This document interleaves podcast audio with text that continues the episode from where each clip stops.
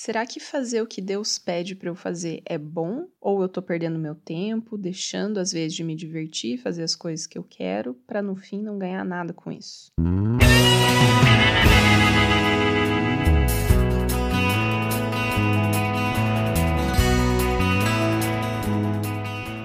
Tem um texto em Deuteronômios em que Moisés fala para o povo de Israel o seguinte: Hoje eu vou deixar que vocês escolham se querem bênção ou maldição. Se vocês fizerem o que Deus está pedindo, vocês vão ter a benção. Se vocês não fizerem o que Deus está pedindo, vocês vão ter a maldição. E a uma primeira vista, parece ser bem tirano da parte de Deus falar algo assim, do tipo: se você não fizer o que eu tô mandando aqui, eu vou acabar com a tua vida. Mas aí a gente começa a ver as leis que Deus deu ou o que, que Deus pediu para as pessoas fazerem. Coisas como, por exemplo, não comam qualquer animal que tenha tido morte natural. Imagine você há 6 mil anos atrás, numa população que não tinha ideia do que, que era bactéria, do que, que era vírus, do que, que era fungo, ou do que, que poderia causar para você comer alguma coisa estragada. Agora você imagine achar um animal morto hoje, no dia de hoje, você na rua ali, nossa, achei um animal morto, uma vaca morta, vou fazer um churrasquinho dela.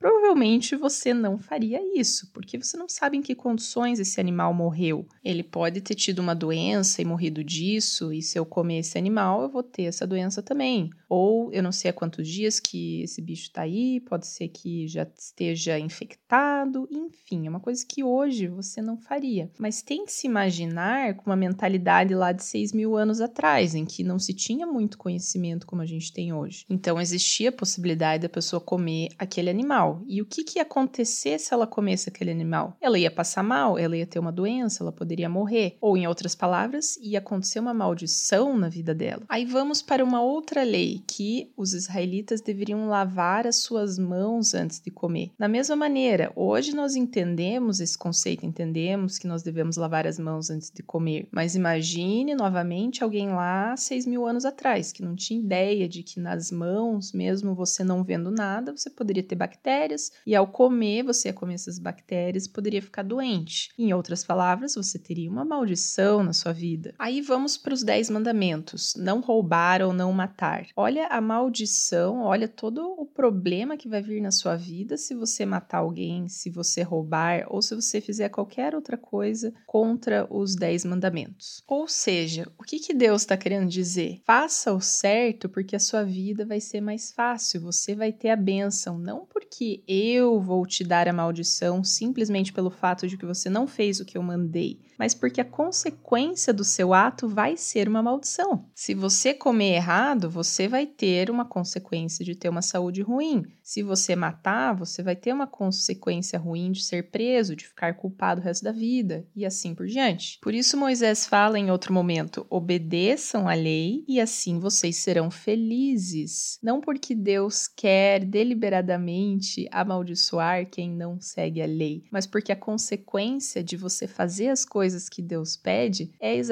exatamente essa: você ter uma vida feliz, você ter uma vida em que naturalmente as coisas vão dar mais certo.